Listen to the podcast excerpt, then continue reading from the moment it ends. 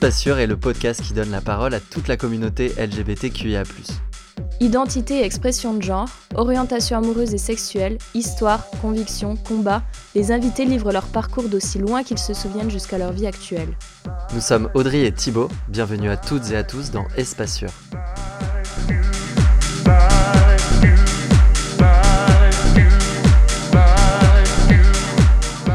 Nous avons eu la chance de rencontrer Julien, venu spécialement de Normandie pour enregistrer cet épisode. Son histoire est un peu particulière puisqu'elle est étroitement liée à l'épisode de Sophie, mère de leurs trois enfants, qui s'est également confiée à nous. Après cet épisode, nous vous invitons à écouter celui de Sophie si ce n'est pas déjà fait. Immense merci à eux et bonne écoute. Hello Julien, comment vas-tu aujourd'hui? Salut, ça va et vous? Ça va super bien. Euh, c'est génial que tu as accepté de te confier dans Espace Sûr. Si tu devais te décrire en quelques mots, qu'est-ce que tu nous dirais sur toi rapidement? Eh ben, je suis Julien. J'ai 40 ans bientôt révolu. Euh, je suis un homme cis, euh, gay et papa de trois enfants.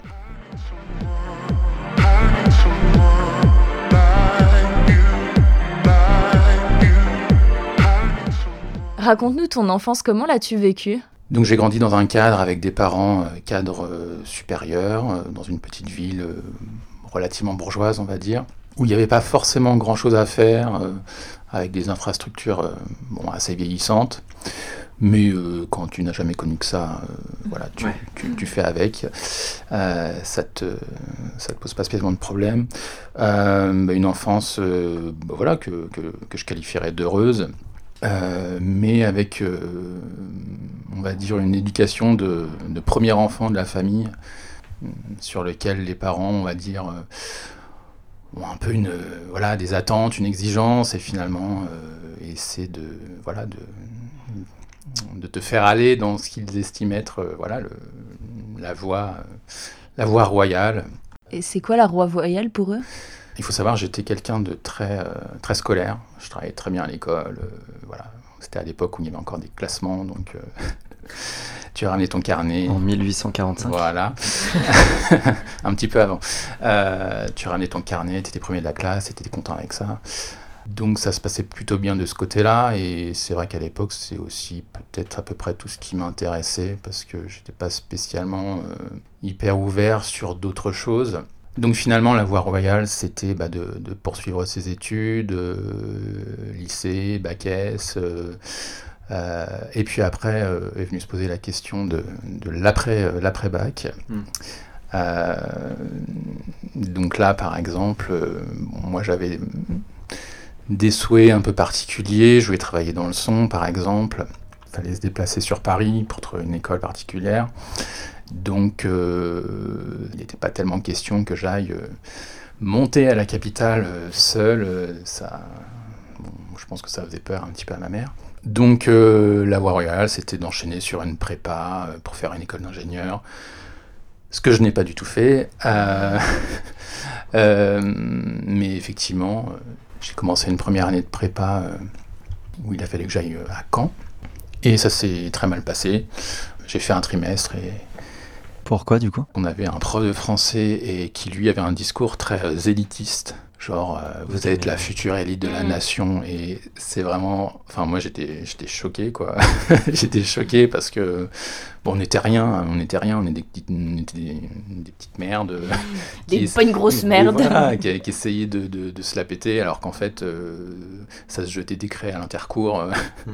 Donc, excuse-moi, mais l'élite de la France a, en fait, j'avais l'impression que pour, euh, pour contrecarrer un petit peu cette pression, euh, ils pétaient complètement les plombs, quoi. C'est-à-dire qu'ils avaient des attitudes très immatures, euh, je sais pas, de, se battre, de se jeter des trucs à travers la classe. Et, et toi, tu es là un peu au milieu de ça, tu, tu, tu, te demandes un peu où t'es, puis tu vois que les résultats, en plus, sont pas hyper... Enfin, sont pas sont pas ce qui est attendu. ce qui fait que j'ai rejoint la fac, qui était un petit peu le parcours, euh, la voie de garage euh, que mes parents ne voulaient pas que j'emprunte. Mais euh, somme toute, voilà, ils ont compris aussi que, que ça ne me correspondait pas et puis que le bien-être quand même devait passer avant tout. Et j'ai poursuivi la fac jusqu'à jusqu'à un master, donc ça s'est plutôt bien passé, même si je dirais que c'était des études un petit peu sans saveur, parce que finalement, des études d'informatique, qui était un domaine qui me plaisait, mais j'y voyais pas vraiment d'application hyper fun par rapport à, à, ce que je pouvais en faire par la suite. Euh, T'as dit que tu étais le premier de ta famille au niveau de tes frères et sœurs, tu as combien de frères et sœurs J'ai une sœur. Tu t'entendais bien avec elle à cette époque? Euh, Oui, oui, oui. Elle a, elle a 4 ans de moins. Déjà, on était très souvent ensemble, nos parents travaillaient beaucoup, donc en fait, euh, le midi, le soir, euh, on se gérait tous les deux, un petit peu plus moi qu'elle, mais, mais voilà, on a passé beaucoup de temps ensemble. Voilà, Quels étaient tes obstacles à ce moment-là, donc disons enfance, adolescence, début d'âge adulte? Quand tu es très scolaire, au bout d'un moment, tu es un petit peu montré du doigt. J'ai toujours été, euh, alors pas en primaire, en primaire, mais pas tout si particulier, mais au collège, forcément, tu es un petit peu la, je vais pas dire la bête de foire, mais euh, tu es mis de côté. Voilà, tu es mis de côté, et puis euh, moi, j'étais aussi dans ma petite bulle je commencerai à développer des intérêts qui n'étaient pas forcément ceux des autres, euh, enfin des trucs très très bateaux, hein, mais euh, j'étais pas j'étais pas forcément dans la bande de potes. J'avais j'avais des amis, mais euh, voilà, ça restait un petit peu légèrement outcast. et c'est l'époque où voilà, t'as les les booms le samedi, donc t'es invité, t'es pas invité, oui mais moi je t'invite, oui mais en fait il veut pas que je t'invite. Ah et t'avais des petites copines à cette époque-là Ou des petits copains, je sais pas Non, euh, j'avais rien. T'avais les cours du coup? Euh, Ouais, non, euh, t'es attiré par, par les filles, mais alors vraiment de manière très, très romantique, on va dire. Hein. T'avais une ou deux filles que tout le monde convoitait sur le niveau, donc forcément t'étais aussi intéressé, mais finalement j'avais beaucoup plus de, de bonnes copines que de petites amies. Hmm à cette époque-là. Et tu avais plus de copines que de copains ou pas? En fait, j'avais un très bon ami avec qui je fais tout mon collège et une partie du lycée, qui était limite, voilà, c'était presque un frère, on va dire. Et c'est vrai qu'à côté de ça, euh, j'avais quasiment que des amis euh, filles. Qui est la première célébrité sur laquelle tu as fantasmé? Sur l'enfance, l'adolescence, je n'avais pas spécialement euh, statué de mon orientation sexuelle. Enfin, disons que voilà, je, je me pensais hétéro. par défaut, tu es hétéro. Voilà, c'est ça. Tu, tu, nais hétéro a priori par défaut, donc tu, tu l'es, que, que ça te plaise ou non. Mais non, à l'époque, voilà, c'était bon, ça. Et effectivement, euh, en fait, j'avais pas d'attirance particulière pour les garçons mais très certainement parce que dans mon contexte, ça n'existait quasiment pas. Par contre, c'est vrai que quand j'y repense, euh, j'avais euh, un certain attrait plutôt pour le corps euh, masculin. Mais moi, à l'époque, je prenais ça pour une sorte de, de fantasme personnel par rapport à des complexes que je pouvais avoir. Mm. C'est-à-dire qu'à l'adolescence, voilà, tu es, es, épais comme une corde à linge, euh, et tu vois les pubs Calvin Klein, euh, donc celles de l'époque, euh, avec Marky Mark en, sous-vêtements blancs, bah forcément, tu as envie, as envie d'être gaulé comme ça. Mm. Moi, je l'ai plus pris dans ce sens, en fait, de la recherche, entre guillemets, d'un d'un idéal de corps, même si c'est complètement, complètement con. Mais à l'époque, dans les années 90, l'idéal masculin, c'était le mec bodybuildé, clairement. Après, tu vois, tu avais des, c'est hyper old school, mais euh, tu avais Magnum, Tom Selleck, euh, avec ses mini shorts et ses, euh, cuisses énormes à l'intérieur, et sa petite moustache, forcément, ça interpelle. Il y avait une femme dans le lot, du coup, ou pas? Bah, très peu. Très peu. en fait, je me rends compte que j'ai jamais eu d'attirance, enfin, j'ai jamais trouvé une femme. Non, c'est un peu nul ce que je vais dire, parce que évidemment que je trouve des femmes belles, mais j'ai jamais eu de de crush physique sur une femme. Il n'y a pas d'excitation peut-être sexuelle. Pas du tout. Ouais.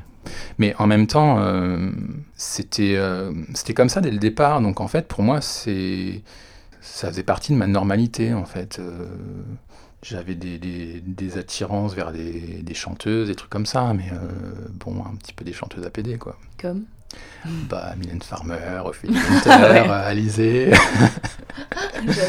voilà, donc c'est pour ça qu'après, rétrospectivement, même s'il n'y a pas de règles, hein, c'est un peu abusé de dire ça, mais euh, il y a des sensibilités en fait qui se, qui se dessinent. Et euh, c'était quoi tes relations avec tes parents? Alors elles étaient bonnes dans l'ensemble. Enfin, moi j'ai un caractère qui finalement est assez effacé.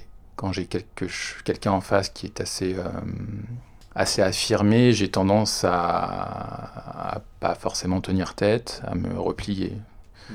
Ou du moins, j'avais beaucoup tendance à, à, être dans ce type de comportement. J'ai peut-être eu tendance à pas forcément affirmer mes, propres, mes propres choix. Donc ça pouvait effectivement des fois être un tout petit peu conflictuel. Euh, maintenant, je sais que ils ont procédé comme ça dans, dans l'idée que, que j'ai le meilleur avenir qui soit, euh, parce qu'ils étaient très soucieux de, de ça. Euh, donc voilà, j'ai pas spécialement d'amertume par rapport à, par rapport à ça. Puis à cet âge-là, tu t'écoutes tes parents, quoi. oui, c'est ça, bah, complètement. C'est exactement ça. C'est on était parents. et ce que disent un peu tes parents est limite parole d'évangile à, à, cet âge-là, en fait. Tu je fais des petites citations bibliques comme ça. tu... T'es croyant, Julien? Non, pas du tout. Euh... Dieu t'a pas donné la foi. Bah. Sacré Ophélie. Ouais. J'ai dans le cœur cette force qui guide mes pas, mais non. Si tu pouvais donner un conseil au petit Julien que tu étais, qu'est-ce que tu lui dirais? Je lui dirais certainement euh, de plus s'écouter, en fait, de s'affirmer et euh, qu'il est le mieux placé pour savoir ce qui, ce qui lui convient. Euh, parce que la vie des gens, c'est important et tu as besoin aussi, effectivement, qu'on te guide. Mais la personne qui est en face de toi, elle n'a pas forcément toutes les réponses et elle n'a pas un savoir absolu sur sur ce que sera l'avenir et sur, sur qui tu es toi. Du coup, je lui dirais ça, je lui dirais euh, arrête de te. de, de, de rembarrer euh,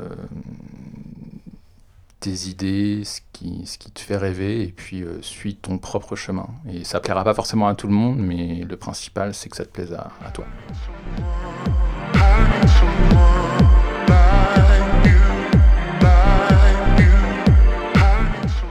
Julien, Julien, à quel âge as-tu eu ta première expérience amoureuse ou sexuelle? Bon, alors, première relation amoureuse, euh, euh, voilà, c'était en maternelle, j'étais amoureux d'une fille, j'ai offert un collier que ma grand-mère m'avait donné pour lui donner. Et euh, moi, il faut savoir que j'avais eu très peu de relations avec des filles. Au collège, rien du tout, mis à part des trucs un peu platoniques comme ça, ou, des espoirs qui n'ont pas abouti.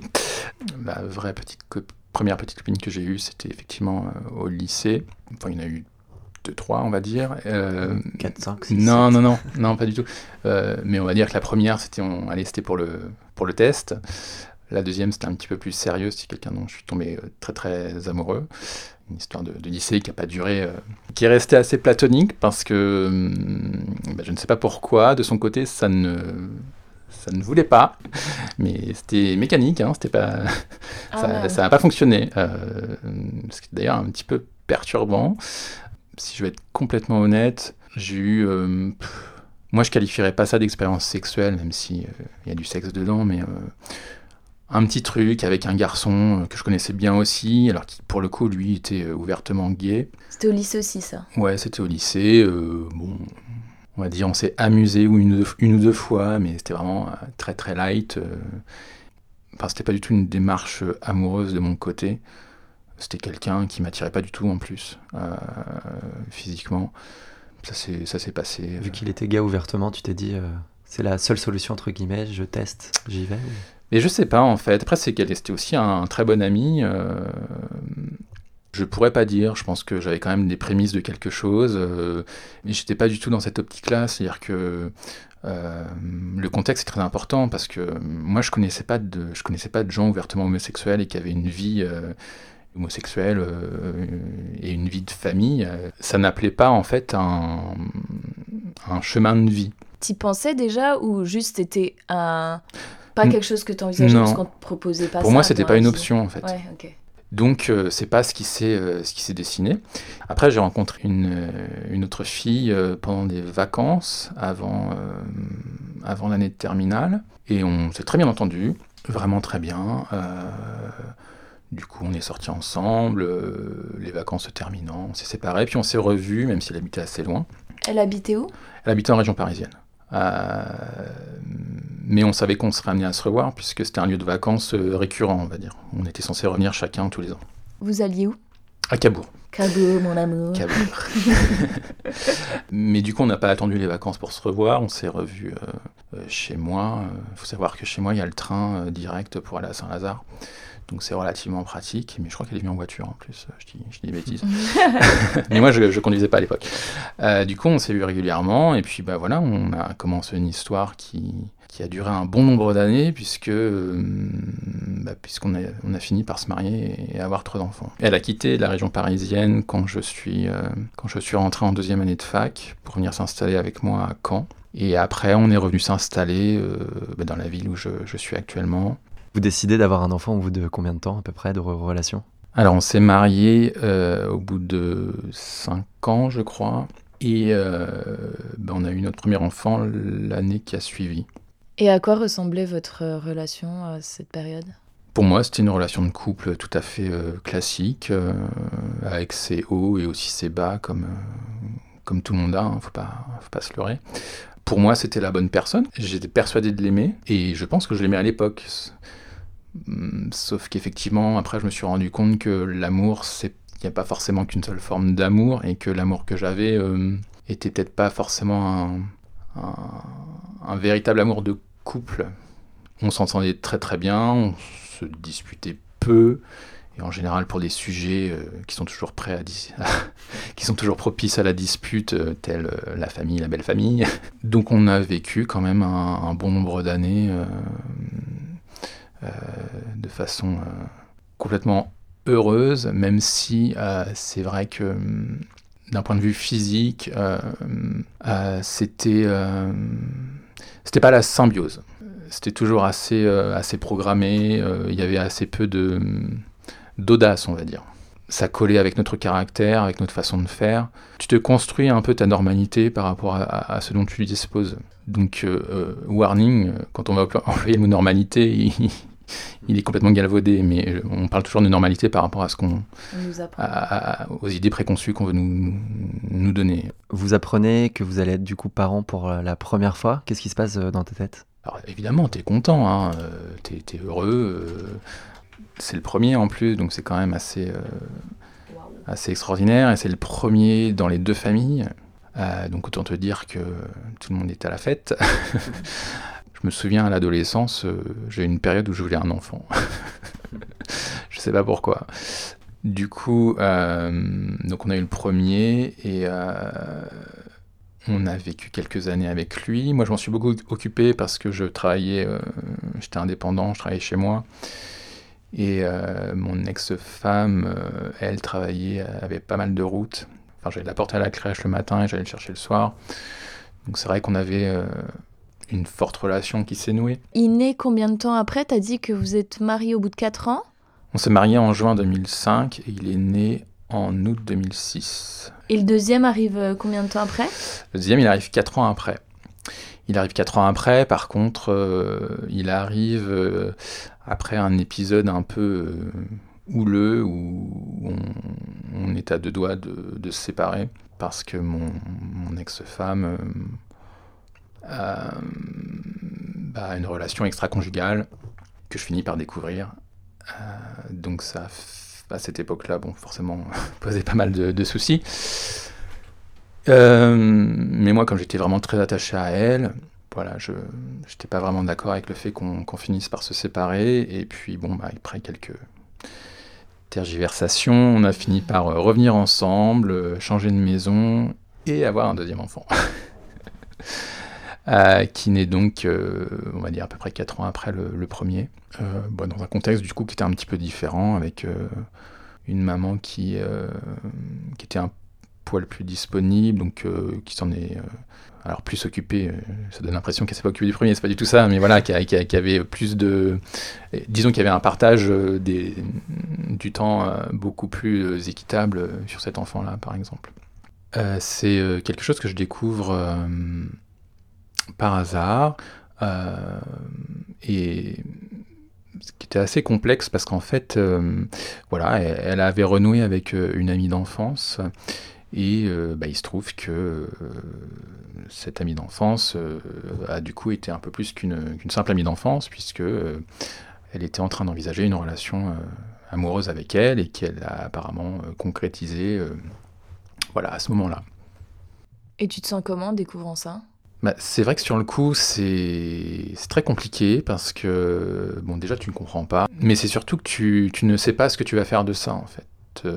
parce que euh, quand ta femme te trompe avec euh, un autre homme, euh, bon, c'est pas forcément plus facile à vivre, mais quand même pas la même chose que quand elle te trompe avec une autre femme. puisque voilà, ça remet un peu en perspective ta relation avec elle, ce que tu. ce qu'elle cherche elle dans, dans ça, et que forcément toi tu vas pas pouvoir lui, lui apporter. Donc c'est très compliqué, c'est passé par plein de trucs différents. Euh, c'était une période très orageuse. Et vous en parlez à vos proches? Enfin, elle en parle à ses proches, à ses amis par exemple Non. Ou personne n'est au courant Non. Euh, on a dû à un moment donné, parce que ça prenait quand même une tournure assez, euh, assez drastique, où elle, voilà, elle, souhaitait, elle souhaitait partir à ce moment-là d'ailleurs avec cette personne. donc forcément, bon, bah, tu peux plus, tu peux plus jouer la comédie devant tout le monde. Tu es obligé de dire que, que vous allez vous séparer, ou du moins que ça ne va pas, etc mais euh, tu te perds pas dans les détails forcément. Euh. C'est déjà très compliqué à appréhender pour toi, donc euh, aller, aller, aller, donner le détail à ton entourage, ça apporte pas grand-chose en fin de compte. Et ça dure combien de temps? Moi, je suis reparti chez mes parents pendant, allez, un mois à peu près. Et puis, bah, relativement rapidement, elle revient et, et moi, je la, je lui ouvre la porte, quoi. Je, je crois qu'elle exprime des regrets à ce moment-là et enfin j'y crois en fait, enfin j'y crois. Je pense que je veux tellement pas que l'histoire se termine que voilà, je, j'accepte qu'on continue notre chemin et puis euh, et on reprend notre route. Presque comme si de rien n'était en fait. Ouais, donc c'est un non-dit un peu, vous en parlez plus et vous avez oublié ce qui s'est passé quoi. Ouais, oui, mm. carrément. De toute façon, tu peux, enfin, t'as, as deux choix. Hein, euh, soit tu, soit tu fais abstraction, ou soit tu, tu, continues à ruminer ça, euh, mais du coup, quel est l'intérêt de vivre avec quelqu'un si c'est pour lui remettre ça dans, dans les dents euh, de manière continue? C'est horrible pour l'un comme pour l'autre. Et le deuxième arrive combien de temps après La remise ensemble? Hmm, Relativement rapidement, je pense euh, l'année d'après, quelque chose comme ça. On continue de chemin, on, a des projets de construction, donc on, on achète un terrain et puis on fait construire une maison. Yes. Avec un chien ou pas? Ben non, parce que je pas de clôture. Une balançoire Non, mais attends, à l'époque, on a déjà deux enfants. euh, ne rajoute pas de responsabilité. Un petit chat, petit. Ouais, on en a eu deux, mais malheureusement, ils n'ont pas une grande espérance de vie. Il pas de clôture, quoi. Voilà. Euh, et on emménage dans cette maison, donc on est content. Euh, D'autant que c'est quand même. Euh, enfin, pour moi, c'était un, un, projet très personnel, parce que c'est une maison que j'ai dessinée, euh, dans laquelle j'ai installé mon bureau. J'étais indépendant à l'époque l'accomplissement de cette vie de couple. Mais c'est vrai qu'on continue toujours sur cette lancée d'avoir une relation, il euh, faut, le reconnaître, qui est beaucoup plus euh, une relation de très très bons amis euh, que d'amants en fait. Nos relations physiques, elles sont vraiment très très très très ponctuelles. Je vais pas dire que c'est pas poussif, mais voilà, c'est toujours un petit peu il y a un côté un peu programmé, on va dire. C'est peut-être qu'elle n'aura pas ce ressenti-là, je, ne sais pas du tout. Et avec les enfants, en plus, ça doit pas aider, peut-être? Forcément, euh, ça te rajoute une fatigue euh, qui est pas qui est pas propice à ça. Et puis tu rentres un petit peu dans ce cercle où t'es plus euh, plus homme et femme, t'es parents. Ouais. Alors le truc que je déteste entendre, mais c'est vrai que nous, on a sauté, en enfin, on a sauté à pieds joints là-dedans. Euh, on est devenu parents, donc euh, avec tout ce que ça peut impliquer derrière, euh, petit à petit, tu, tu glisses là-dedans et tu oublies ton couple quelque part. Et le, le troisième arrive Donc on emménage, on vit ensemble quelques temps dans cette nouvelle maison et tout le monde est, tout le monde est heureux, avec enfants et chats. et puis un jour une certaine Madonna vient en France faire un concert. Il faut savoir que mon ex-femme est une très grande fan de, Madonna. Du coup, euh, bah forcément, elle a envie d'y aller. C'est au Stade de France. Je lui fais plaisir. Et puis, on s'achète des places euh, en tribune VIP. Voilà, le, concert se passe. Et puis, à cette occasion-là, elle, euh, voilà, très très furtivement, elle fait la connaissance de sa voisine de gradin. Euh, elle comprend qu'elle est lesbienne, qu'elle est avec sa petite copine, et puis euh, elle réussit, euh, bon voilà, a capté son Facebook et puis on rentre et par la suite, voilà, elle, elle, prend contact avec elle de manière assez amicale. finalement, au fil des semaines, elle, bah voilà, elle nous décontacte un petit peu plus poussé avec cette personne-là. Et elle repart dans cette dynamique, finalement, qu'elle avait un petit peu amorcé précédemment, où, elle se rend compte que voilà qu'elle a envie d'avoir une relation euh, avec cette personne. Euh, et donc s'ensuit effectivement euh, tout un rebasculement de situation qui nous ramène un petit peu à, l'endroit on, qu'on avait déjà connu quelques, quelques temps avant, mais cette fois-ci de manière beaucoup plus affirmée, puisque là, elle, elle, se rencontre au fil du temps que voilà, que, qu'elle n'est pas bien dans la relation qu'elle a avec moi, mais que le problème, c'est pas moi, le problème, voilà, c'est qu'elle aime les femmes. C'est ce que j'ai entre les jambes. non, enfin, c'est, caricaturé, mais euh, voilà, que, qu'elle, elle, vous le dira mieux que moi. Je pense qu'elle se rend compte à ce moment-là que qu'elle n'est pas dans, dans ce qu'elle veut vraiment au fond d'elle et que et qu'effectivement elle, préfère euh, elle préfère une relation avec une femme qu'une relation avec un homme je pense que du coup, ça rejoint un petit peu ce qu'on disait sur, euh, sur ces relations euh, physiques qui étaient assez, euh, on va dire, assez restreintes. Et à mon avis, à cette époque-là, elle se rend compte qu'avec une femme, du coup, ça lui apporte complètement autre chose. Et que là, elle doit être plus dans l'envie, alors qu'avec moi, elle l'est pas beaucoup. Face à cette deuxième attirance par une femme de ta femme, tu ressens quoi? Tu... Déjà, est-ce que tu le sais? Je le sais parce que je découvre et parce que je deviens un vrai euh, Sherlock Holmes. Waouh C'est l'époque des MSN, Messenger, donc tu apprends à activer l'historique des messages. C'est pas bien, mais bon, c'est tellement compliqué qu'elle m'en parle pas comme ça. C'est impossible. Je, je, peux pas lui en vouloir de ça. Euh, c'est tellement. En plus, c'est tellement énorme que, que tu peux pas comme ça euh, annoncer ça du jour au lendemain. Donc effectivement, moi j'ai des petits indices petit à petit, et puis voilà, j'arrive à j'arrive à trouver le fin mot de l'histoire et à comprendre ce qui se passe. Et puis bah, au bout d'un moment, voilà, ça éclate. Euh, elle me, là par contre, elle, là, elle est au, clair là-dessus. Effectivement, elle, m'avoue, j'aime pas trop ce terme-là parce que on n'est pas, pas au tribunal, mais euh, elle me, elle me dit que j'ai raison par rapport à mes suspicions. Et puis là, par contre on est quand même dans une direction qui, euh, qui on sait que, on sait que c'est terminé en fait. On sait que là, c'est, elle est beaucoup plus au clair finalement sur son, sur son choix d'assumer ça, et on sait que, que là, il n'y aura pas de il y aura pas de deuxième prise euh, enfin de troisième prise pour le coup parce que parce que c'est impossible et que ce serait rendre service à personne. Mais néanmoins moi euh, je, je m'accroche C'est-à-dire, je veux pas y croire. Toujours présent. Ouais, je sais pas. Je... En fait, je pense que ce qui, fait... ce qui me fait m'accrocher, c'est pas tant, euh, c'est pas tant notre relation, c'est plutôt la destruction de cette relation. C'est-à-dire que tu as construit une maison, tu as fait trois enfants, tu t'es marié, tu as ta famille, la belle famille. Et là, en fait, faut. Alors, excepté les enfants, mais il faut faut tout, faut tout, euh, atomiser. Tu as ce premier pas vers le regard de l'autre, en fait, qui fait que tu te retranches derrière ce que tu as et tu de sauver les meubles, juste parce que tu sais que ça va être tellement compliqué à gérer derrière que sur le coup, tu n'as pas envie de ça. ce qu'il faut savoir aussi, c'est que donc c'était en 2013 et que c'était en, plein débat sur le, mariage pour tous. Ça a un petit peu mis l'huile sur le feu parce que je n'étais pas encore rendu à ma propre à, mon propre cas, j'étais donc sur cette situation à elle. Et du coup, toi, tu es dans un truc où euh, ta femme te quitte euh, pour, euh, pour une autre femme, et tu as à côté de ça la télé, H24, les débats, voilà, c'est ça. Et à un moment donné, tu vois, tu, tout, ce, tout ce catapulte, tout se mélange, et tu, tu sais plus trop où t'en es, et ça, ça cultive un peu chez moi, à un moment donné, une certaine rancœur, tu vois. Je, qui était complètement euh, épidermique. Hein. Enfin, c'était, c'était juste une réaction de, entre guillemets, de rejet par rapport à, ma situation à moi. Est-ce que tu avais une forme, je sais pas, d'homophobie euh, intérieure euh bah, À l'époque, franchement, c'était pas de l'homophobie, mais c'était un peu. vous, vous, me faites chier là avec vos trucs. c'est... Mais que je regrette complètement aujourd'hui. Mais, même la, merde des c'était, c'était deux contextes qui se, qui se superposent et finalement, tu t'amalgames un peu tout.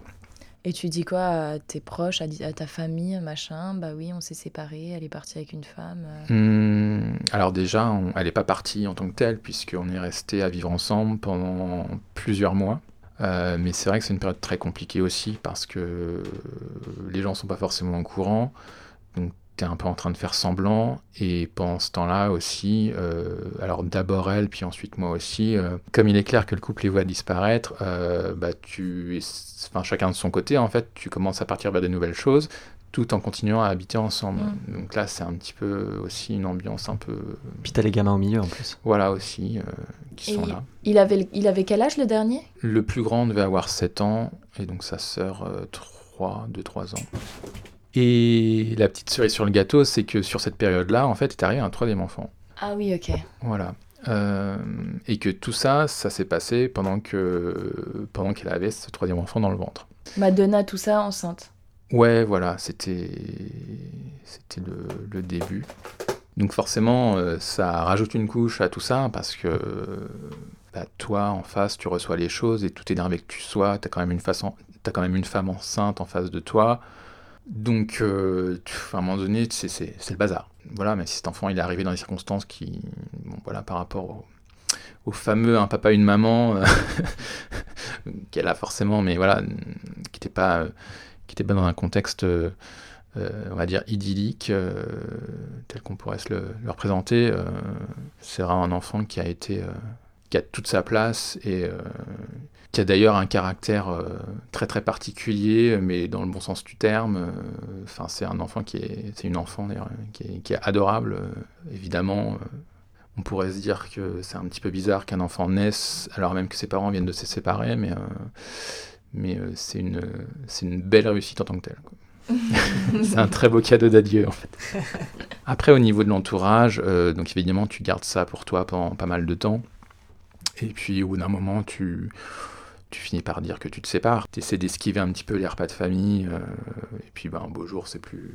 Voilà, tu as envie, aussi de tourner la page. Et c'est un premier pas vers, vers l'après qu'il faut faire. Donc évidemment, tu te contentes d'une version un petit peu, un petit peu soft, un petit peu light. Hein. Euh, on se sépare parce qu'on s'entend plus. Euh.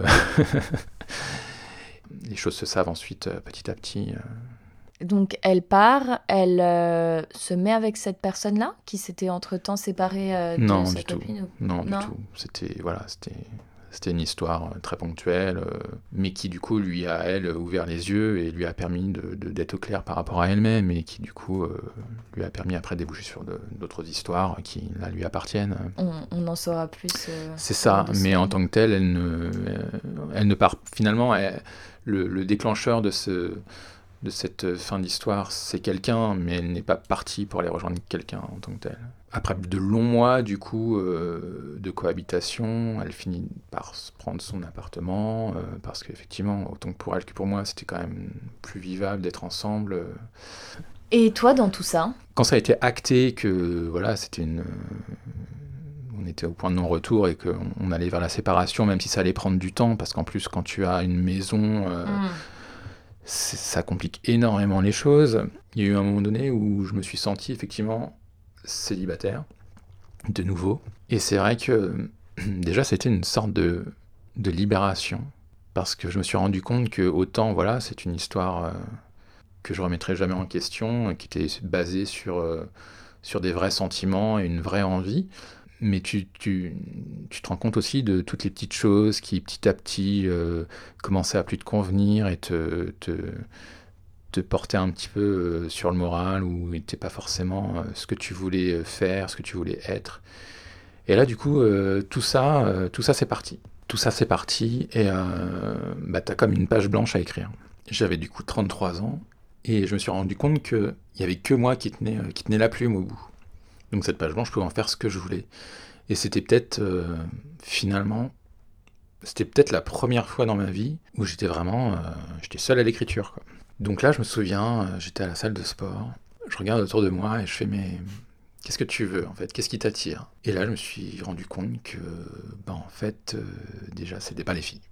C'était pas les filles, que j'avais effectivement très peu d'attirance pour le corps féminin, que ça me faisait pas envie spécialement. Et là, tu, tu l'admets à 33 ans ou tu t'en rends compte vraiment? Je l'admets. Tu l'admets, ouais, tu le savais quand même un peu. Enfin, j'en prends conscience. Hmm. je savais que voilà, j'avais des regards, des choses comme ça, mais c'était toujours la dimension un peu plastique. Et après, là, j'admets que, ben non, en fait, c'est pas juste ça, c'est plus que ça. C'est, euh, t'as envie de, de, de, de, voir ce que, ça, ce que ça va procurer chez toi, et du coup, bah, je, je décide de franchir le pas, d'aller essayer de rencontrer quelqu'un, un garçon. À la salle de sport? Non, non, non, c'est. C'est une petite ville, hein, une petite salle de sport, donc euh, le public n'est pas forcément euh, en phase avec mes attentes. je me suis jamais posé sur quelqu'un en me disant tiens cette personne-là m'intéresse euh, de visu. Du coup, ça passe par des applis parce que dans des petites villes comme ça où t'as aucune vie, euh, t'as aucune vie gay, hein, enfin ouvertement, euh, ça n'existe pas. T'as pas de pas de lieu de rencontre, t'as pas de bar gay. Euh. Alors moi, j'étais sur une dimension très très très romantique. Hein, donc autant te dire que j'allais pas télécharger Grinder. Euh, euh, ça me faisait peur. Hein. Il y en avait une autre d'ailleurs, je sais plus comment elle s'appelle, mais. Euh... Hornet. Scruff? Non, je Il va toutes les dire. non, c'était des trucs un peu plus anciens, un peu plus. Badou. Un peu plus old school. Non, alors Badou, c'est ce que j'ai utilisé. Parce que c'était un petit peu, euh, un peu tout public, un peu gentillé, voilà. je pense que tu pouvais trouver du lard et du cochon. Et T'as trouvé quoi, du lard ou du cochon Ah bah petit peu les deux, non. non, euh, j'ai fait peu de rencontres. En général, voilà, c'était des garçons euh, tout à fait recommandables.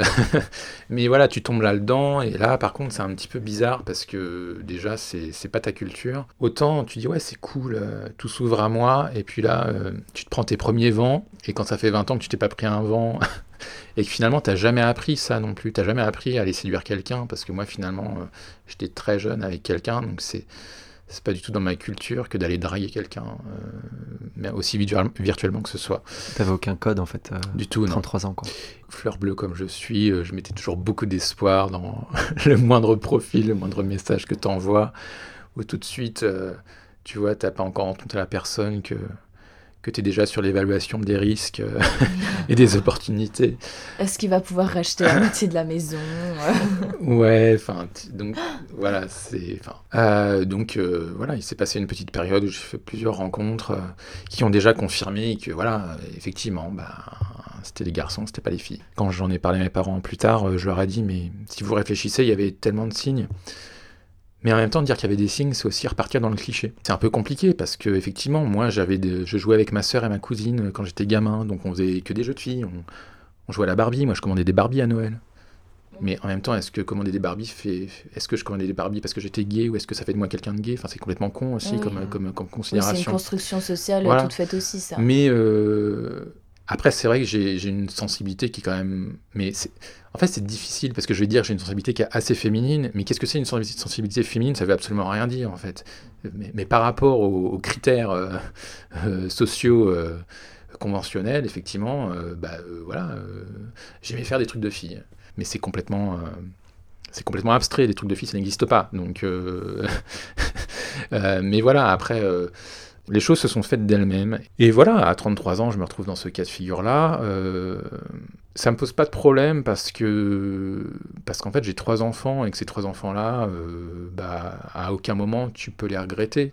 Donc regretter, euh, regretter ma vie d'avant, ce serait regretter ces trois enfants. Et ça c'est impossible. C'est pas que je sacralise l'enfant, loin de là, mais ils sont là en fait. Ils sont là et je, sans ce parcours-là, ils seraient pas là ils seraient pas là tels qu'ils tels qu'ils sont euh, en tant qu'individus. Donc euh, du coup, pour moi, je voilà, je passe à autre chose tout simplement. Tu annonces du coup que tu aimes les mecs à ta famille et tes amis, ils réagissent bien Alors les amis, oui. Alors d'une part parce que j'en ai pas des masses, mais ça les, ça les, enfin ils s'en foutent. Et euh, mes parents, par contre, c'est plus compliqué. alors bien sûr, j'attends quelques quelques mois. Hein. Euh, et puis je sais pas, à un moment donné, je, je, les rejoins sur leur lieu de vacances et puis j'ai la bonne idée de, de me dire que qu'il faut que je leur dise. À Cabourg? Tout à fait. Oh là là, retour. Euh, Cabourg, ville où je me suis marié d'ailleurs. du coup, euh, enfin, je sais que j'avais besoin de le dire et je leur ai dit. Et et ben, ça s'est pas super bien passé. Euh, dans le sens où ils ont une réaction un petit peu euh, épidermique. Euh, voilà, dans un premier temps, ils, ont eu du mal à l'accepter. Ils m'ont dit que par rapport à, ce que je leur expliquais de ma vie les, quelques semaines et mois d'avant, ils commençaient à s'en douter. Mais voilà, dans un premier temps, ils l'ont entre guillemets mal pris. Donc en gros, bah, je me suis pas trop attardé, je suis reparti. et c'était un peu compliqué parce qu'en plus, c'était un moment donné où je venais leur apporter mes enfants en vacances. je les ai laissés avec mes enfants et cette nouvelle. Et du coup, il y a eu euh, bah, un mois, un mois et demi, deux mois assez tendus où on n'a pas eu beaucoup d'échanges. Euh. Autant sur le moment, je m'en suis voulu parce que je me suis dit, mais t'es un petit peu, es un peu abruti. Tu choisis vraiment le, presque le pire moment pour leur dire ça. Après, j'ai réfléchi, je me suis dit, mais, mais là, ce que tu te dis, c'est bête parce que en fait, tu leur as rien dit de mal. Mm tu leur as juste dit qui tu es. Et en plus, je leur ai dit quelque chose de très soft. Hein. Je leur ai dit, je me suis juste rendu compte que je n'étais pas attiré par les filles et que je préférais les garçons. Donc, euh, bon, je leur ai pas. Puis il n'y a jamais de bon moment en soi pour, euh, pour leur dire. C'est ça. Et puis, mais. Mais c'est plus dans le sens, mais euh, tu leur as rien dit de mal en fait. Mm. C'est ce que tu leur as dit, c'est pas répréhensible, c'est pas c'est pas une tare, c'est pas t'es pas t'es pas malade, es, en fait c'est rien. Tu leur as juste dit quelque chose qui est complètement qui est pour toi est complètement naturel. Et pour moi, limite, c'était l'inverse. C'est euh, nous qui nous parlons finalement si peu de ce qu'on a à l'intérieur de nous. Là, je vous, je vous dis qui je suis. Voilà. Eux, ils l'ont pas reçu comme ça. Je me suis surtout dit qu'il fallait vraiment pas culpabiliser parce que tu culpabilises quand tu fais du mal à quelqu'un parce que tu as fait quelque chose de mal. Et là, j'avais rien fait de mal. Mmh.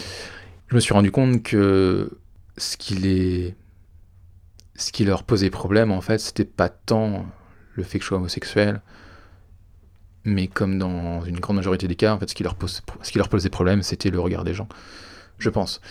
Petit à petit, euh, l'acceptation, elle, se fait plus ou moins euh, implicitement, et euh, ça prend du temps quand même. on va pas dire que ça détruit, détruit la relation, mais ça, ça casse quelques trucs. Mais bon, ça c'est la vie. Enfin, je veux dire, c'est, tu peux pas faire d'omelette sans casser des œufs, je crois. Tu peux faire des omelettes avec des œufs euh, entiers. Ça croustille. Comment tu l'annonces à tes enfants? Alors ça, c'est plus compliqué. En fait, tu l'annonces pas. La première chose qu'on avait dû annoncer à nos enfants, c'était que leurs parents allaient se séparer. Ça, c'était super dur. En définitive, tu dis ça à tes enfants, alors évidemment, tu en as un qui a 7 et l'autre qui a, euh, 3. Celle de 3, autant dire que tu lui racontes ce que tu veux, euh, elle comprend rien.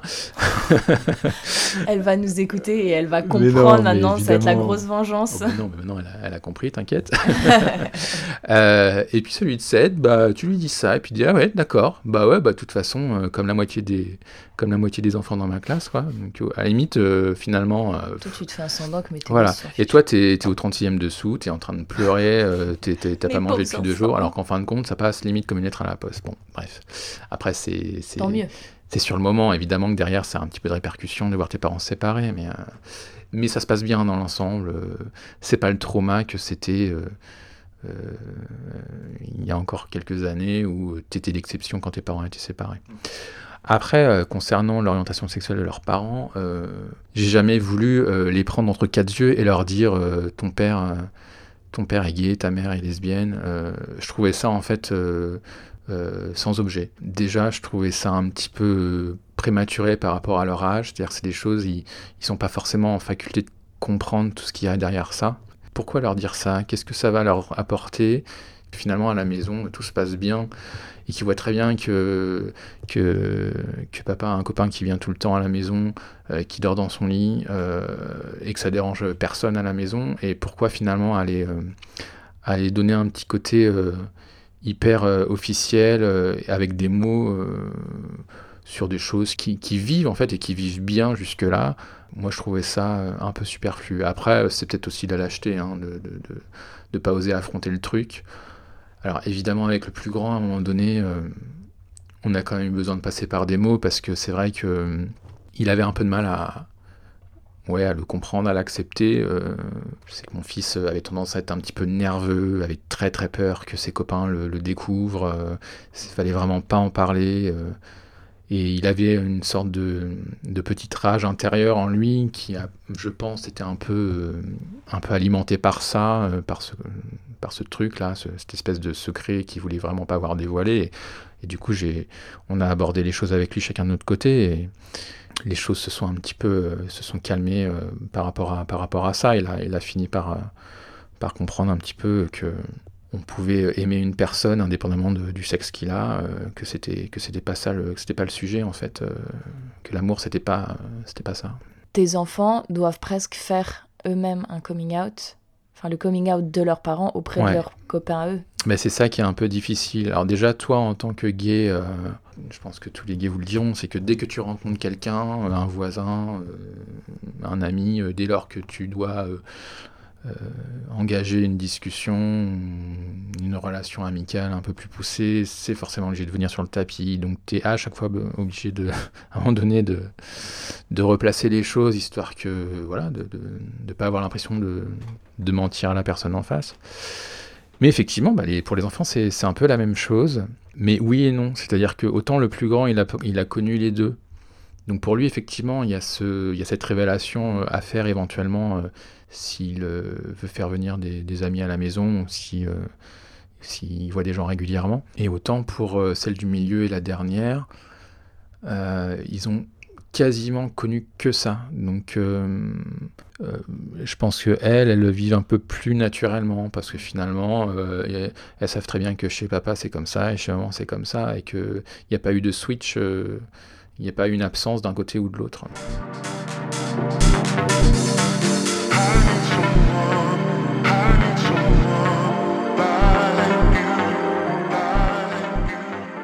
T'as pas fait de coming out du coup auprès de tes enfants et euh, au niveau de ton ex-femme du coup, tu lui as dit? Comment ça s'est passé?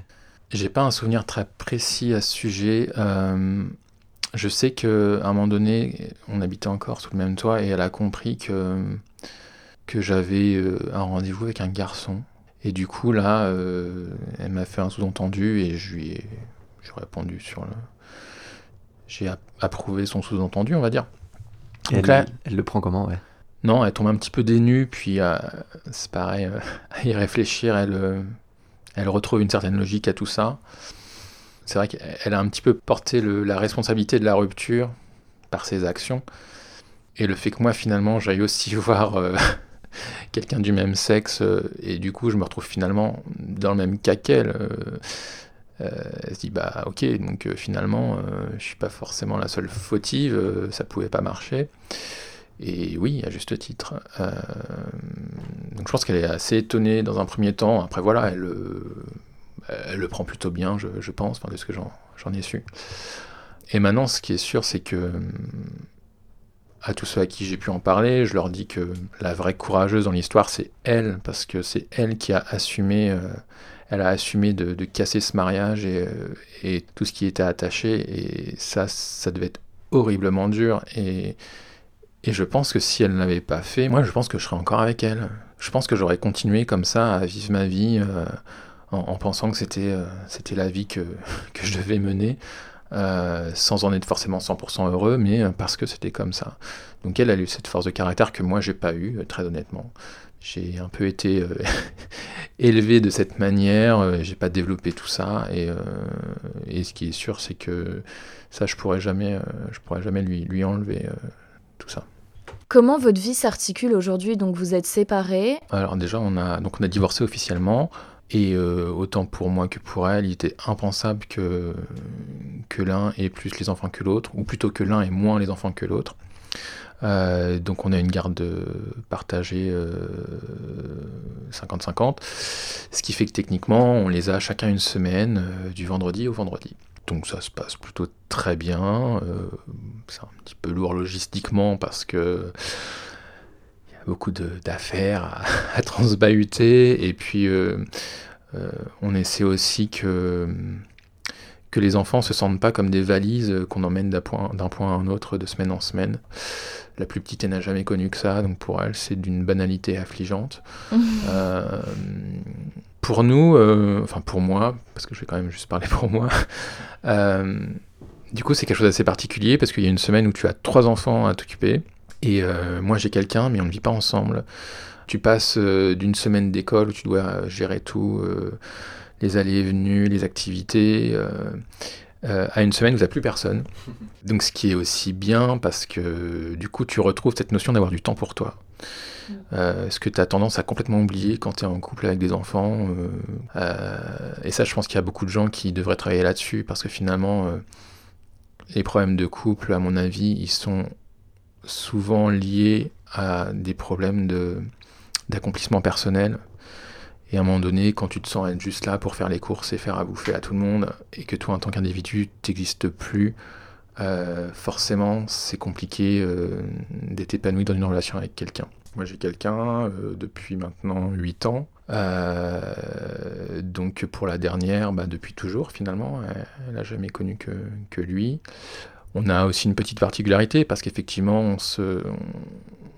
On, s'inscrit pas dans un schéma classique, on ne vit pas ensemble pour raisons pratiques, de travail, mais un petit, peu par choix aussi, parce qu'en fait, euh, on a un peu, euh, je pense, peur de perdre notre indépendance, et après, on s'engage dans des discussions qui sont plus euh, matérielles, de, voilà, vendre un appartement, racheter la maison à deux. C'est, ça a été tellement lourd de, et tellement lourd. Tu penseras mettre une clôture cette fois J'aimerais, parce que j'aimerais des chiens, mais comme pour les hein gosses en vrai, hein, comme ça ils peuvent pas s'échapper. Ouais, moi j'avais mis des filets, t'inquiète, il y a une clôture électrique. Non, j'ai Des barbelés. Est-ce que vous essayez de mettre en place une éducation un peu euh, différente qu'un couple hétéronormé du coup avec vos enfants? Alors oui, mais euh, pas consciemment, c'est-à-dire c'est pas un c'est pas un cheval de bataille. Euh, alors du côté de leur maman, euh, je peux pas forcément trop me prononcer. Enfin, il n'y a pas de il a pas d'action commune, mis à part tout ce qui est euh, éducatif, l'école, etc. Mais après sur sur l'éducation à la maison, chacun chacun est libre de faire ce qu'il ce qu'il veut. Après, de mon côté, on, on, essaie surtout de déconstruire tout cette toutes ces idées, de toutes ces, toutes ces cases dans lesquelles on peut mettre les choses, de leur montrer que, que le catalogue de jouets de Noël, euh, si est la partie garçon est en bleu et fille est rose, c'est complètement abruti, euh, que si elles ont envie de jouer avec ça, euh, qu'il n'y a, y a aucun problème. On regarde RuPaul tous ensemble, après elles vont se maquiller, etc. Donc enfin, c'est drôle et ça leur donne aussi finalement une vision des choses qu'elles pourraient pas voir ailleurs. On essaie de leur faire comprendre que que le, prince et la princesse c'est bien gentil, mais euh, au bout d'un moment, tu as peut-être besoin d'autres choses pour t'épanouir dans la vie que, que juste attendre le prince charmant en haut de ta tour. Voilà, des choses comme ça qui sont pas forcément, euh, c'est pas du militantisme, c'est juste euh, voilà leur apprendre à, à être eux-mêmes en fait et, et, à faire les choses par eux-mêmes, à, développer leur propre personnalité, leur propre leur propre centre d'intérêt et, surtout à leur montrer que ben, peuvent faire ce qu'ils veulent, euh, qu'on sera toujours derrière pour les appuyer. Tu nous as dit que ton rêve c'était de faire du son quand tu étais Alors j'allais à l'école de musique, euh, je faisais du saxophone, du solfège, etc. Bon, une formation assez classique et puis euh, j'ai alors moi à l'époque je voulais être ingénieur du son et puis c'est une idée que j'ai un petit peu laissé tomber. Aujourd'hui, euh, je suis vraiment plus dans une recherche d'accomplissement personnel. Parce que voilà, j'ai ma maison, j'ai mes enfants, donc hop, ça c'est fait. Cette crise de la quarantaine, en fait, bah, elle existe, elle existe vraiment. C'est un moment donné où tu as fait pas mal de choses, t'es pas forcément serein sur tout, bien au contraire, parce que bah, aujourd'hui, par exemple, l'éducation de mes enfants et l'avenir de mes enfants dans le, dans le monde actuel dans lequel on vit, euh, c'est, je, préfère même pas y penser. Du coup, tu te dis, ben voilà, toi, tu es, à peu près à la moitié de ta vie. Euh, qu'est-ce que tu en as fait euh, Est-ce que tu as fait ce que tu as voulu en faire Et qu'est-ce que tu vas faire de la suite Et donc, bah, je suis un petit peu revenu sur la musique. Je me fais plaisir. Donc, j'essaie de faire des trucs. Effectivement, bah, je me suis remis à composer. Et j'avais pas composé depuis que j'avais, j'en sais rien, moi, 17-18 ans. Et là, j'essaie petit à petit, donc du coup, de, maîtriser tous les éléments de la chaîne, c'est-à-dire de la composition jusqu'à bah, jusqu'au fichier MP3 que tu peux écouter sur ton téléphone. Donc autant te dire que normalement, c'est 10 euh, métiers euh, qu'il est quasiment impossible de faire tout seul. Euh. J'essaie de faire écouter de temps en temps à une ou deux personnes, et si ça peut toucher quelqu'un d'autre, bah super, sinon tant pis, le, but c'était moi que, que je m'amuse. Quelle est la chanson que tu as composée que tu nous conseillerais d'écouter là tout de suite? Ce sont des chansons en termes de, texte qui, euh, qui parlent de relations ouvertement gays avec euh, tout ce que ça peut avoir de positif ou négatif, mais vraiment euh, sur une tonalité très cheesy, très love song. on n'est pas du tout dans le dans ce que des fois on peut nous, nous donner comme ambiance un peu, un peu dark, un peu backroom, mhm. histoire de, de, faire passer le truc pour quelque chose d'assez brut. Je n'ai pas encore décidé du titre, mais c'est un truc qui s'appellera genre Quand tu veux boire mon sang. Est-ce que tu veux qu'on passe un extrait pour euh, tous nos millions d'auditeurs qui Ah, nous mais écoutent? faites-vous plaisir, faites-vous plaisir. Je vous offre les droits.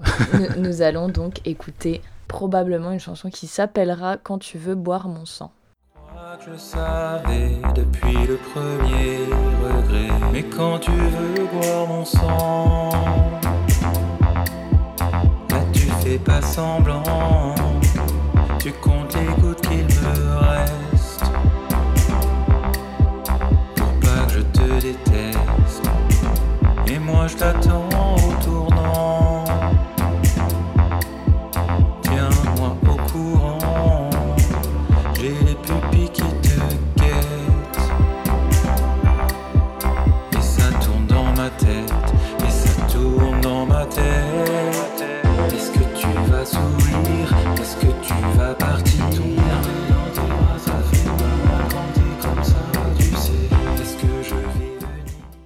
Julien, tu t'es déjà marié, tu as déjà eu des enfants. Donc euh, ces questions ne sont plus valables, mais je vais quand même te les poser. Est-ce que dans un futur plus ou moins proche, avec un homme, tu souhaiterais, tu souhaiterais te remarier ou avoir euh, des enfants à nouveau Euh, moi, personnellement, j'ai pas de souhait d'enfant.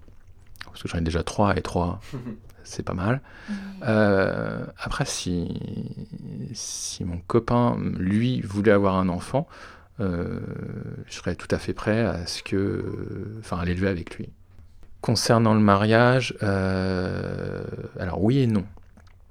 C'est-à-dire que je me suis rendu compte que le mariage, malgré euh, toute la symbolique qu'on veut lui donner, je me suis rendu compte que c'était vraiment quelque chose de très administratif. Et que finalement, cette symbolique d'amour, elle est vraiment euh, parce qu'on veut la lui mettre, mais euh, tout ce que va apporter un mariage euh, administrativement, c'est compliquer plein de choses. Euh, donc c'est pas vraiment le projet. Après, euh, moi j'aimerais me marier avec lui juste parce que j'ai aussi un besoin de reconnaissance de ce qu'on est. Qu'on nous reconnaisse, surtout en, tout- en tant que garçon de garçon, que ça nous survive le jour où il y en a un qui est plus là. Tu vois, même euh, du fait de notre mode de vie, on n'est pas tout le temps ensemble. Donc en fait, par exemple, nos parents, ils ne nous voient pas ensemble forcément. Il y a des fois où j'ai l'impression, à leurs yeux, d'être célibataire et qui n'est pas pris en compte euh, comme il devrait l'être. Alors, le fait d'être marié changera pas forcément grand-chose dans les faits, mais des fois, il y a des gens, ils ont un peu besoin. Ouais, de valider. De cases. peu, ouais. Donc, euh, voilà, maintenant, je, je sais pas, c'est pas un projet, euh, c'est pas l'essentiel. Parle-nous de ce dont tu es le plus fier. de l'éducation de mes enfants. On essaie euh, de leur donner la meilleure éducation possible euh, pour que, bah voilà, que, que ça en fasse des, des enfants qui, qui soient épanouis, mais qui soient aussi euh, avec lesquels on puisse faire des choses, avec lesquels il y a un peu de partage.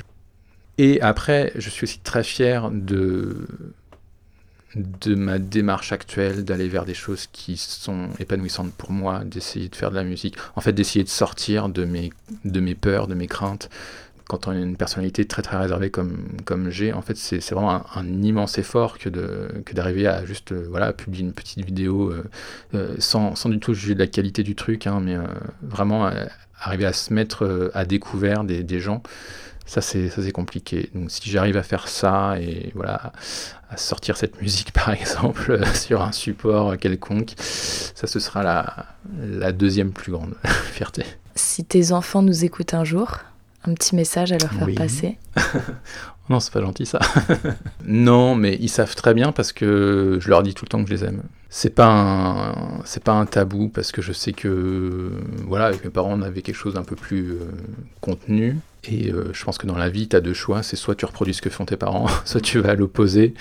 Bon, c'est un peu extrême, mais. euh, et du coup, je, de ce point de vue-là, je, je leur dis très souvent et, et peut-être aussi du fait qu'on est séparés, ça, ça pousse aussi à sortir de cette réserve parce que tu sais qu'à un moment donné, il faut que tu leur donnes le truc parce que tu les auras plus après. Donc je leur dirai euh, que je leur confirme tout ce que je leur ai déjà dit. Petite validation. Voilà. Dernière question, Julien, c'est quoi la dernière photo qui a sur ton smartphone? Si t'as préparé la question, c'est pas bien. Non, j'ai préparé, euh, j'ai préparé le fait de ne pas répondre euh, véritablement parce que comme beaucoup de gens, la dernière photo n'a aucun intérêt, c'est une, capture d'écran de, de la ligne de métro. Euh, la vraie dernière photo, c'est une, photo que j'ai prise de la télé de, de la chanteuse Iseut pour envoyer à mon copain, parce que elle faisait un mini concert euh, sur une nouvelle chaîne là, qui vient d'ouvrir euh, par rapport au confinement pour euh, contrebalancer le manque de, d'ouverture des salles de concert et théâtre. Et comme il aime beaucoup, je lui ai dit de regarder. Et puis euh, sinon, euh, très clairement, les trois quarts du temps, euh, si vous me posez la question, ce sera une photo de moi, un selfie de merde. euh, parce que Sur les chiottes. non, quand même pas. Comme il faut que j'en fasse à peu près 50 avant de trouver une potable à publier, euh, il y a de fortes chances que ce soit ça. Merci beaucoup Julien d'avoir participé à Espace Sûr, c'était un plaisir d'échanger avec toi. Merci beaucoup Julien, prends soin de toi et on se voit très vite. À bientôt. Gros bisous. Merci, merci pour l'invitation. Et euh, je voulais aussi vous remercier d'avoir eu l'initiative de ce podcast. Euh, moi, je trouve que c'est vraiment une émission d'intérêt public. Aujourd'hui, on, entend quand même de plus en plus parler des LGBT, mais, euh, mais pour certains, ça peut rester quelque chose d'assez lointain, d'assez abstrait. et faire entendre ces, voix, raconter ses histoires, ses parcours, dont certains sont quand même hyper chaotiques, mais qui dans l'ensemble euh, vont toujours vers du positif. Je trouve que c'est vraiment important de, de faire entendre ça euh, et que ça doit servir certainement à, plein de gens. En tout cas, moi, j'en, je pense que ça m'aurait, ça m'aurait bien aidé euh, euh, un peu plus tôt. Donc euh, vraiment merci. Merci à toutes et à tous d'avoir écouté cet épisode. N'hésitez pas à nous mettre 5 étoiles sur Apple Podcast et à nous suivre sur Instagram at Podcast. Nous sommes constamment à la recherche de nouveaux invités, alors écrivez-nous sur Instagram ou par mail à espacesurpodcast.gmail.com. Nous remercions encore une fois Louis Collin pour notre jingle et les effets sonores issus de sa musique Like You. Prenez soin de vous, bisous et à bientôt